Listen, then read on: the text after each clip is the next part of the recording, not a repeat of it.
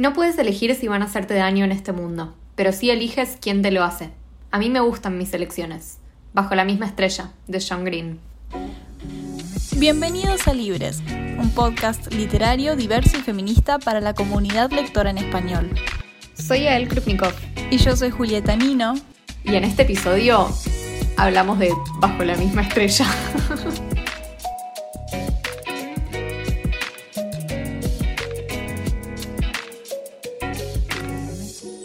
Bueno, bienvenidos a un episodio que no es el que les prometimos la semana pasada. Nada que ver. Ya creo que tenemos que poner eso en la intro, que además de bienvenidos, somos libres, tiene que decir, no estamos haciendo lo que prometimos hacer la semana pasada. Sí, siempre el universo se ríe de nuestros planes, es tremendo. Encima habíamos dicho que íbamos a hacer algo re serio y lo que vamos a hacer ahora es como todo lo opuesto. Sí, sí. Bienvenidos al episodio más desordenado de la historia de Libres, que es sobre un libro que esto no es una reseña ni ahí, o sea, no, no es un libro que les vamos a recomendar, no es un libro, probablemente es un libro que ya todos ustedes conocen, pero bueno, no sé, vamos a hablar igual y, ver qué sale. Sí, pero creo que primero decir que el episodio que prometimos para esta semana, que es el de Afganistán, va a pasar la semana que viene, no somos tan desastrosas. y bueno, hoy vamos a hablar de Bajo la misma estrella y antes de que digan qué, expliquemos por qué, por qué surgimos con esto. Emergió esta propuesta porque, bueno, estábamos, queríamos preparar bien el episodio de la semana que viene, porque la verdad es que es un episodio muy serio y muy profundo, con mucha investigación por detrás, y eso está mm. buenísimo, pero requiere tiempo. Entonces, bueno, eh, a riesgo de que Afganistán ya no sea tendencia cuando estemos hablando del tema, preferimos dejarlo un poco para adelante. Mientras tanto, paralelamente, yo estoy en uno de los peores bloqueos lectores que sufrí en todo el año. Vayan a escuchar el episodio de bloqueo lector para saber más sobre este tema. Una de las cosas que más me ayuda a mí cuando estoy bloqueada es releer y sobre todo releer cosas que yo me acuerdo que fueron como lecturas de confort. Paréntesis, vayan a escuchar el episodio de lecturas de confort. Ah, eh, pero bueno, agarré y empecé a buscar libros como esto, libros de mi adolescencia, cosas que, a mí me habían gustado mucho, y encontré mi copia debajo de la misma estrella. Y fue tipo, mmm, yo no, no leo esto, no, no me encuentro con esta historia probablemente desde el año 2016. Y no tengo idea de cómo va a resultar esto, pero va a estar divertido, leámoslo. Eh, y entonces arranqué y me pareció una bizarrada total, dije, no puedo creer lo que es esto, o sea, por muchos motivos, ¿eh? Y le dije a Juli como, tenemos que hablar de esto, porque esto es una experiencia que como que no fui solo yo la que estaba mm. totalmente enamorada de Bajo la misma estrella en tipo 2014, como que fue lo que nos pasó a toda una generación de lectores. Y si lo pensamos hoy en día, la verdad es que eso es rarísimo. Entonces, queríamos charlar un poco, bueno, de qué, de qué fue este libro en nuestras vidas y por qué, qué, nos pasó con eso. Sí, y no solamente queríamos hablar de nuestras experiencias personales, sino que, como decís vos, fue un libro que marcó a toda una generación de lectores, pero no solamente una generación, tipo, yo me acuerdo que en esa época había adultos, profesores, abuelos leyendo este libro, fue para todo el mundo. Y Ay, ¿en serio? Y viendo, y viendo la película. Entonces, siento que es muy interesante analizar el, fenómeno que, como me lo dijiste vos en el mensaje, ¿por qué un libro sobre dos adolescentes que se mueren fue tendencia y, por qué? ¿Por qué está este fenómeno tan raro? Sí, y no solo eso, sino porque es una lectura que a tantos nos resulta reconfortante. O sea, yo si pienso en Bajo la misma estrella, no pienso en una historia que me da tristeza o que me pone mal. Como que al hmm. contrario, lo agarré porque necesitaba algo que me hiciera sentir bien. Y yo dije, ay, ¿sabes qué me hace sentir bien? Adolescentes con enfermedades terminales. Y eso me parece una bizarrada. Entonces, bueno, sin más preámbulos, por si alguien está viviendo en un tupper y no conoce bajo la misma estrella, Juli, ¿nos querés leer la sinopsis? Amar a alguien y saberse vivo puede ser la más exquisita, inesperada y trágica aventura. A Hazel y a Gus les gustaría tener vidas más comunes. Algunos dirían que no han nacido con estrella, que su mundo es injusto. Hazel y solo, no son solo adolescentes, pero si algo les ha enseñado el cáncer que ambos padecen es que no hay tiempo para lamentarse, porque nos guste o no, solo existe el hoy y el ahora. Y por ello, con la intención de hacer realidad el mayor deseo de Hazel, conocer a su escritor favorito, cruzarán juntos el Atlántico para vivir una aventura contrarreloj, tan catártica como desgarradora. Destino, Ámsterdam, el lugar donde reside el enigmático y malhumorado escritor, la única persona que tal vez pueda ayudarlos a ordenar las piezas del enorme rompecabezas de que forman parte. Ok. Siento que en este podcast siempre criticamos a la sinopsis, pero me pasa que esta sinopsis fue súper poética y no dijo casi nada del libro. Pero bueno, el libro es muy así, así que la perdonamos a la sinopsis.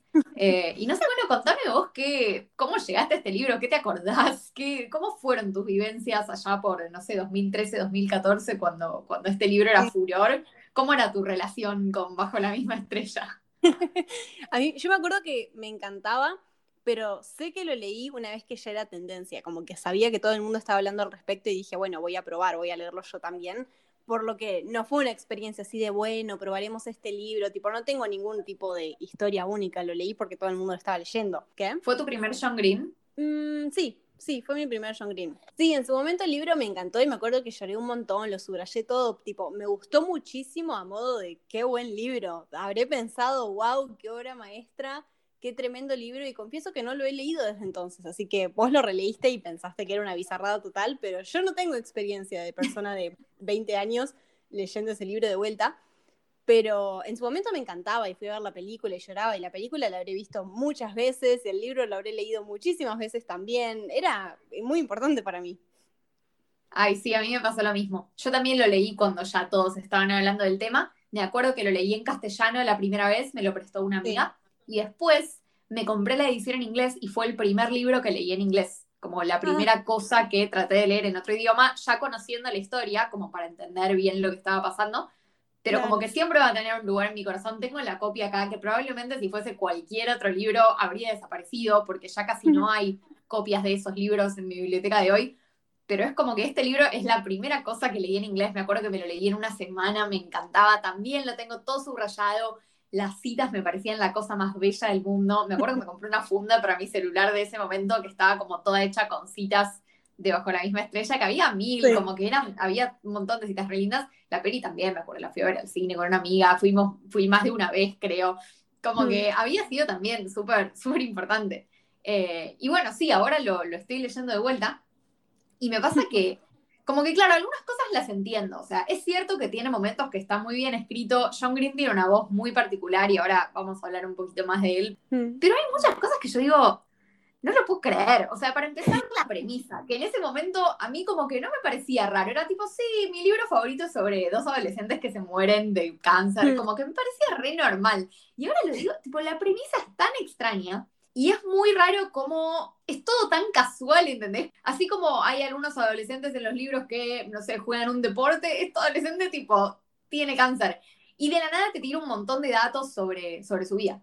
Y la verdad es que yo mm. no tengo idea, no, como que no sé nada de medicina, no sé nada de cáncer, no sé si esto está bien, como que si es realista esa, esa forma de, de, caracterizar a Hazel. Tira un montón de datos, muestra mucho como de la vida diaria de una persona que está enferma. Yo me acuerdo que cuando era más chica, tipo, sí me acuerdo que la gente, sobre todo la gente adulta, decía cosas como, pero este libro se trata de eso, ¿qué, qué onda? Y, creo que era parte de toda la gracia, como, ah, sí, somos adolescentes y leemos cosas originales. Es un libro conocido e inusual, porque no hay 7.000 libros con esta premisa. Yo me acuerdo que en ese momento era como un fenómeno, como qué cosa extraña. Y respecto a si es fidedigno médicamente, yo tengo entendido que sí, porque si no, primero hubiera sido muy cancelado y nunca he escuchado tal cancelación aparte de John Green en este aspecto.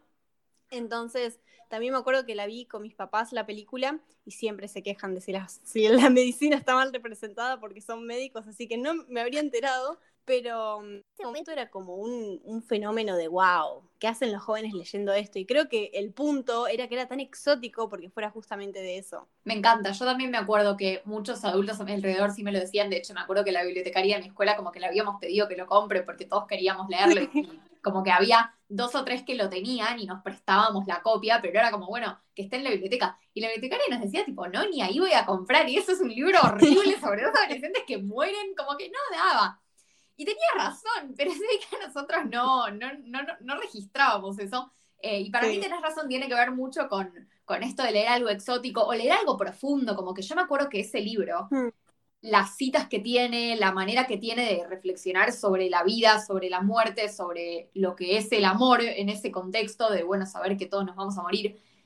Como que hasta el día de hoy lo, lo, estoy leyendo y algunas partes son hiper profundas, otras son re pretenciosas, ¿eh? Ojo, como que hay un momento al principio que están como ahí en el grupo de, de, ayuda de los adolescentes y están como ahí hablando y uno dice tipo, le tengo miedo al olvido y otro dice, bueno, pero el olvido es inevitable. Y es como que están ahí. Y vos decís, nadie habla así en la vida real, como que esto es realmente. Pero hay otras partes que sí, que, que en serio son muy profundas y que entiendo que para mi yo de 12 años, que no estaba acostumbrada a leer literatura tan profunda, porque la mayoría de los libros que consumía todavía eran literatura infantil, me, me, me había volado la cabeza como esto, tener tantas citas para marcar y tantas cosas que vos decías como, wow, este chabón está mm. diciendo algo increíble. Sí, porque en su momento fue un modo de vida, tipo la gente viajaba, la gente, las personas que podían viajar a Ámsterdam iban y iban específicamente al banco donde ellos se sientan en uno de los canales de Ámsterdam y sacaban la foto o bueno, a los lugares que ellos visitan y, te sacabas la foto como estoy en bajo la misma estrella. Yo en uno de mis cumpleaños tuve una torta que decía ok, ok, y era toda azul y, y le habíamos escrito ok, ok. Tengo una remera también que dice eso. Era, era un modo de vida, ya el ok, eso era un modo de vida. Sí, yo lo dibujaba en todos lados. Mi, mi uniforme, cuando nos graduábamos de la escuela, nosotros podíamos tipo agarrar los uniformes y dibujarles cosas y el mío tenía como un ok gigante, era como así. Ahora que lo pienso, no sé si es medio una banalización de, de la enfermedad. Yo recuerdo que sí fue romantizado, o al menos vi a personas que se ponían cosas en la nariz para simular los cables Ay, de ¿en serio? Yo, sí, y fue como que estaba de moda, la gente sacaba fotos y, y lo replicaban, replicaban que eran Hazel, eso sí me lo acuerdo. Después creo que murió porque era demasiado problemático y no siguió el círculo de difusión. Ay, qué feo, no, yo no me acuerdo de eso. Y además me lo acuerdo porque era un problema no solo porque es un horror, sino por el hecho de que muchos de las personas que lo hacían eran jóvenes como nosotras, o por ahí eran más chicos incluso, y no entendían las implicaciones de lo que estaban haciendo. Y eso era muy peligroso porque tenías esta idea muy romantizada de la película, del libro, y después salías y decís, ay, soy Hazel. Sí, es que el libro realmente es interesante porque el libro tiene esta cosa como de decir, bueno, Hazel, ¿no? Que es la, la narradora, dice mucho esto de, bueno, yo no te voy a contar la versión romántica. Creo que de hecho la película empieza así, como diciendo, esta es la historia real y es una historia horrible, llena de tristeza y yo no te la voy a como romantizar, no te voy a decir nada que sea como así, todo color de rosa. Pero a la vez el libro es muy así, o sea, no deja de ser muy así en, cómo cuenta la historia romántica entre ella y Gus y en cómo usa la, enfermedad de los dos como excusa para filosofar sobre la vida, como que no sé, no, no, sé si estaba tan buena. Sí, yo creo que en realidad si no tuviera el cáncer de por medio, el libro podría hacerse, sería un libro hermoso también, pero no habría sido lo mismo, no solamente en cuanto a que, bueno, el cáncer es una parte muy importante del libro, sino también porque el hecho de que tenían cáncer, lo que se hizo marketing, tipo, esa era toda la cuestión, esa era lo que llevaba a la gente a disfrazarse problemáticamente y eso era lo que nos llevaba a todos a hablar del libro y a que los adultos dijeran, oh, wow, que están leyendo y que los jóvenes nos sintiéramos como, sí, estoy leyendo asuntos importantes sobre la vida. Tenés mucha razón. Además, a mí me llama mucho la atención este libro cuando lo miro desde ahora, como viendo qué otras novelas juveniles eran populares en ese momento y en qué estado estaba la comunidad lectora. Y me llama muchísimo la atención porque yo creo que John Green, y particularmente este libro, como que da inicio a un boom de la literatura juvenil realista. Porque hmm. antes, yo me acuerdo, no sé, los otros libros con los que yo estaba obsesionada en ese momento eran Harry Potter, Los Juegos del Hambre, Divergente, Percy Jackson, Cazadores de Sombras, eran todos libros que eran o distopías o fantasía. Y acá apareció una historia está bien, poco común, o sea, no, todos los adolescentes tienen cáncer, no es una historia sobre gente cualquiera, poco común, pero realista, que sucede en nuestro mundo con las leyes normales de la física y la realidad, con personajes que operan en escenarios que nosotros conocemos, no sé, una escuela, una casa de un amigo, un shopping. Para mí cambió en ese sentido mucho qué tipo de literatura juvenil se hacía popular y qué tipo de literatura juvenil constituía un fenómeno de marketing de ese estilo. Para mí, Bajo la misma estrella fue el mm. primero de muchos libros sobre adolescentes ambientados en la realidad que tuvieron este nivel de éxito y que se convirtieron en este nivel de, fenómeno. Yo justo empezaba a leer, entonces lo agarré eh, en mis inicios lectores y no, no sé qué había antes, pero sin duda marcó un antes y un después en lo que estás diciendo de que finalmente eran libros realistas que tenían la aventura de la fantasía y la ciencia ficción, y tenían profundidad, que eso sí lo, reconozco en todo lo que dijiste, que finalmente teníamos libros para adolescentes con temas serios o temas profundos o citas hermosas que no solamente eran libros, eran no solamente eran oraciones de lindas descripciones como encontrarías en la fantasía, sino que eran reflexiones serias sobre la vida y vivir y cosas que antes es verdad que yo siento que no estaban tanto en los libros, tenés razón. El libro se hizo conocido porque atendió a una necesidad que tal vez no sabíamos que existía o el autor no sabía que existía,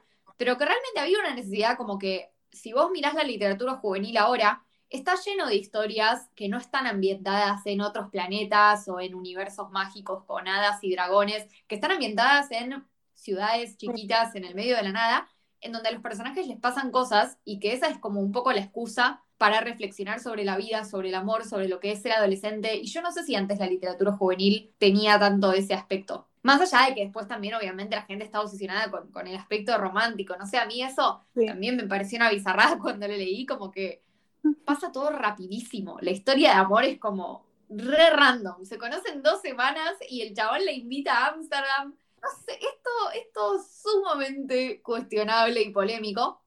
Hmm. No en el sentido de que, o sea, no, es una relación tóxica ni nada, son divinos, los requerés, pero decís tipo, esta es la cosa menos realista, o sea, no, no, así no se comporta ningún ser humano que yo haya visto en mi vida. Es que era todo parte de la idea romantizada de, bueno, ir a Ámsterdam con una persona que te gusta, que acabas de conocer y aprovechar cada minuto de la vida, ir a tomar champán a, un barcito poco conocido por ahí y hacer clic con una persona, como que todo era parte de la gran fantasía.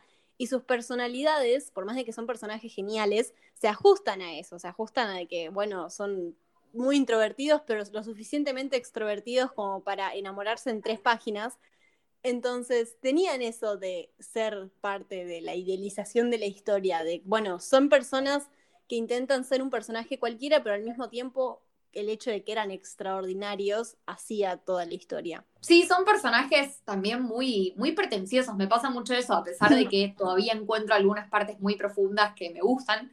También hay otras que yo digo, como no sé esto, cómo hablan ellos dos, ¿no? Que de repente se tiran como citas literarias o se hablan en metáforas y en alegorías y es como que vos decís, aparte tienen 16 años, yo lo pienso ahora, cuando yo lo leí la primera vez ellos me parecían re grandes porque yo tenía 12.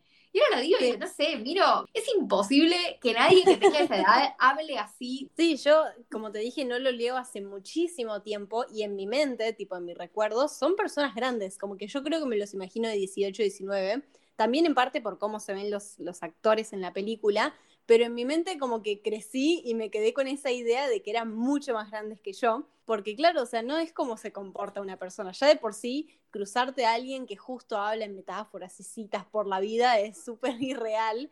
Y aún así, como que es un libro que, que trascendió, tipo, lo dan en las escuelas y vos le pedías a la bibliotecaria que, que lo compre y yo me acuerdo que en mi escuela también le decíamos a los profesores, tienen que dar este libro en la currícula, no puede ser que no sean tan progre como para ponerlo en la currícula. Y bueno, sus razones tenían. Pero hoy en día es un libro que se da en muchas escuelas y no solamente por sus lecciones de vida, tipo, algo, algo tiene que tener, por más de que a veces sea medio ridículo. ¿Sabes que no tenía idea de que había trascendido a, la currícula escolar? me parece re interesante eso. No sé, o sea, por un lado me parece que está buenísimo porque si, si la currícula tiene cosas que a los pibes les interesan, está buenísimo. Pero no sé, me parece re raro. También es interesante porque Hazel y Gus como que son personas que cuando las lees te parece, ay, sí, quiero ser su amigo, quiero ser como ellos pero en realidad son dos personas que no son personas muy comunes, no sé, son como súper nerds de la lectura, están obsesionados con este autor, como a nivel se van a otro país a conocerlo. Y me parece muy tremendo que, que haya logrado John Green hacer que tanta gente se identifique con un personaje que si lo escribís de otra manera, te parece una persona que te cae horrible, porque es como súper así, súper pretenciosa, súper como que está por encima del resto de la gente de su edad. Y la verdad es que en ese sentido yo lo leo ahora y no, me parece que eso sí sobrevive, como que la voz de, de Hazel es, muy humilde y muy fácil identificarte, ella te explica todo como re bien, como que no se da cuenta que es extraordinaria en muchas de las cosas que hace. Y para mí eso hay como una muy fina línea que está caminando la autora de a ver, bueno, cuán especial la puedo hacer. Sí, es que es un libro con el cual es muy fácil conectar, como decías vos con Hazel al principio, que podría haberte caído mal, pero no, porque todo, todo sobre el libro era fácil de leer. Primero se lee súper rápido, es cortito y tiene cosas muy profundas, pero se, se, entienden para cualquier persona, para la gente joven que lo estaba leyendo en su momento. Podías entender todo sobre la enfermedad en ese momento. No, yo sabes que creo que la única parte que es difícil de leer, que hasta me costó a mí ahora, porque es mm. como que habla de Shakespeare y se pone a hacer análisis literario, es cuando Van Houten en una de sus cartas a, a Gus le dice lo que después se transforma en el título del libro. Le dice The Fault in Our Stars o no sé, el, defecto de nuestras estrellas, que es como parte de un monólogo de Shakespeare. Es como lo que hace que el libro se llame así. Y es súper complicado de entender. Y yo decía, ¿qué hace John Green acá? Como que le saltó la beta nerd y empezó a meter como cosas que a él le gustan. El resto posta se las ingenia para ser muy profundo sin ser difícil. Y bueno, el final, ¿qué, ¿qué onda? Era obvio que se iba a morir alguno de los dos. Yo cuando lo leí la primera vez me acuerdo que me re sorprendió que fuera Gas. Obviamente ahora entiendo que era como la, elección más obvia para choquear al lector y, todo eso. Sí. sí. me gusta mucho, me acuerdo que una de las partes que más me había gustado del libro y que más me quedó hasta el día de hoy es la manera en la que Hazel procesa esa muerte y bueno, y todo lo que, lo que pasa por su cabeza en esos días que John Green lo relata muy bien y es como una imagen muy verdadera y muy genuina del duelo, que es como de esas partes del libro que están muy bien relatadas, en serio. Sí, algo que me acuerdo es que no solo, como vos dijiste, este libro empezó a traer más libros realistas y del estilo a la comunidad literaria, sino que empezó a traer libros que terminaban mal. Yo siento que ese es el primer final triste que leí, pero triste en el sentido de que salió todo mal y, así termina. Y obviamente puede sacar moralejas al respecto y lecciones de vida, pero no es que tiene un final bonito. Y, me sentía muy adulta en ese momento leyendo un libro que terminaba muy mal y a partir de entonces se puso de moda que los protagonistas se murieran. Fue toda una fase de un año o dos donde todo el mundo mataba a sus protagonistas. Pero en ese momento era muy trascendental que eso pasara. Era muy loco y, estabas hablando de un libro que seguramente terminaba así, pero aún así te choqueaba. Sí, y yo me acuerdo que aparte era el spoiler, o sea, ahora nosotras lo dijimos sin poner el aviso de spoilers porque pasaron 10 años, o sea, dale, ya está. Si no lo leíste hasta ahora, probablemente no lo vayas a leer, pero en el momento había sido como no sé, como que no podías hablarlo con nadie porque si le decías a alguien antes de que lea el libro era como traición como que no sé, era re tremendo enterarte de hmm. eso. Y yo me acuerdo que cuando lo terminé, los últimos cinco capítulos los habré leído como de una sentada y, como que quedé, me acuerdo estar ahí sentada en mi pieza de cuando tenía 12 diciendo como, ay, ¿y ahora qué hago? Como había sido algo que me cambió la existencia. Eh, y, y, no sé, como que tengo ese recuerdo de que sea algo como súper inesperado. Hmm. Sí, y yo me acuerdo que esas escenas donde pasan todas las cosas, son muy metafóricas y están escritas como más poéticamente que el resto del libro.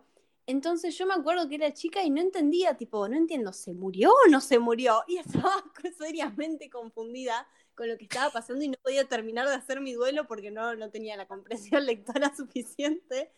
Y, y sí, en mi caso, todos ya lo sabíamos. Incluso la gente que no había leído el libro o la película era algo que, solo sabías así por la vida casual, pero aún así la sorpresa era el cómo, el cuándo, en qué parte de la película, en cuál es el giro, dónde sucede. No es que se acabó la peli, se murieron los dos, fin, sino que tiene algo más elaborado que eso el libro. Sí, igual viste que es interesante porque no se mueren los dos, por lo menos no mm. en el lapso que cuenta el libro.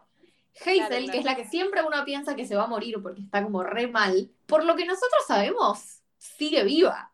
Y de hecho, el libro está escrito en primera persona como si ella estuviera contando la historia desde un futuro. No sabemos si cercano o lejano, o sea, no sabemos si es dos días después o 20 años después, pero sabemos que ella está, hasta el momento del final está. Y es como súper interesante eso, porque te quedás con, bueno, con, con su versión no sabemos cómo habría sido la historia si, si la contaba Gas, pero bueno, como que tenemos los pensamientos de ella y tenés como cierta idea de que, bueno, más allá de que él se murió y que el final es re triste, a ella como que la cambió esa experiencia y es una persona súper diferente de la que conocemos al principio, que está como completamente desencantada con la vida y como dispuesta a simplemente dejar pasar los días hasta morirse y que para ella es una inevitabilidad. Como que siento que hay algo, no sé si de lindo, pero de como de esperanzador en el hecho de que ella después de conocer a, a Gus, es una persona diferente y quizás como un poco más optimista. Sí, yo siento que el hecho de que ella siga ahí lo hace distinto y todas estas lecciones que vos decís que ella obtiene en base a la horrible experiencia que, que vive, son lo que hace que el libro sea distinto, porque toda la trama de que, bueno, se conocen, están en esta situación, van a viajar a Ámsterdam, es una parte importantísima del libro y tiene sus moralejas y sus citas hermosas, pero para mí lo que le da esa cosa especial es que ella tiene que ver qué hacer con eso y procesarlo y nos quedamos con solo una protagonista y su cabeza y unos cuantos diálogos más y para mí eso es lo que lo vuelve todo diferente con él. Sí, puede ser. Y yo nunca lo había pensado, pero me parece súper acertada tu observación, esto de que el motivo por el cual se hizo tan conocido es que a nosotros nos gustaba estar leyendo algo tan profundo, que era para nosotros, o sea, no es un libro para adultos, está escrito claramente en un lenguaje adolescente y habla de problemas adolescentes, y me parece que por eso fue lo que fue. Y bueno, algo, algo de eso sobrevive, como, no sé, yo ahora le estoy leyendo y de nuevo hay cosas que me parece que no lo puedo creer, pero hay partes que sí, que digo, entiendo por qué esto fue lo que fue y entiendo por qué hasta el día de hoy me, me sigue siendo reconfortante. Porque encima el título, que es algo que yo quería traer a colación cuando hablaste antes, no me acuerdo cuándo exactamente, pero el título yo cuando era más chica no sé si terminaba de entender qué, qué significaba y por ahí hacías referencia a la cita del libro en la que lo explican, pero en su gran contexto no terminabas de saber qué significaba. Y aún así el título era muy importante y es como una serie de palabras que hasta el día de hoy resuenan y hoy en día tienen como una idea de no solamente de sí, yo lo leí, vos lo leíste, fuimos parte de este movimiento, sino de que, no sé, tiene una, una poesía en esas pocas palabras que tiene algún sentido más profundo. Sí, todo, ese color azul, las nubecitas negras y blancas, todo, como que la estética del libro quedó absolutamente, de hecho es uno de los pocos libros que conozco que nunca tuvo más de una tapa diferente, tipo en distintos hmm. países o en distintas ediciones. La tapa es siempre esa, porque quedó, de hecho hasta en la película, como el, el afiche de la película tiene como el, la, la, nubecita y como esa hmm. misma gama de colores es como que quedó totalmente. ¿Sentís que los adolescentes de hoy lo leen? Porque la verdad es que yo recién estaba pensando en eso. Y este libro como que medio que quedó ahí, fue un momento de una generación y de, un, de una parte de nuestras vidas. Y después ahí quedó, y yo no sé si hoy, no sé, mi, mi prima que es más chica y está empezando a leer literatura juvenil y yo a veces le presto cosas, no sé si me pediría este libro. Como que no sé ni siquiera si sabe si es una parte importante de su cultura. Pero bueno, por eso me parecía como que estaba bueno traerlo a este podcast porque siento que es una experiencia que muchos de nosotros compartimos. Así que bueno, esperamos que les haya gustado. Les prometemos que la semana que viene vamos a volver con lo que teníamos planeado. Bueno, igual ya no quiero prometer nada porque nos encuentran en Instagram como arroba librespodcast, nos encuentran en TikTok como arroba libres.podcast. Yo estoy como arroba mi universo literario writer. Yo soy arroba yakrupni, las dos en Instagram esto. Y bueno, nos vemos la semana que viene. Muchísimas gracias. Chao.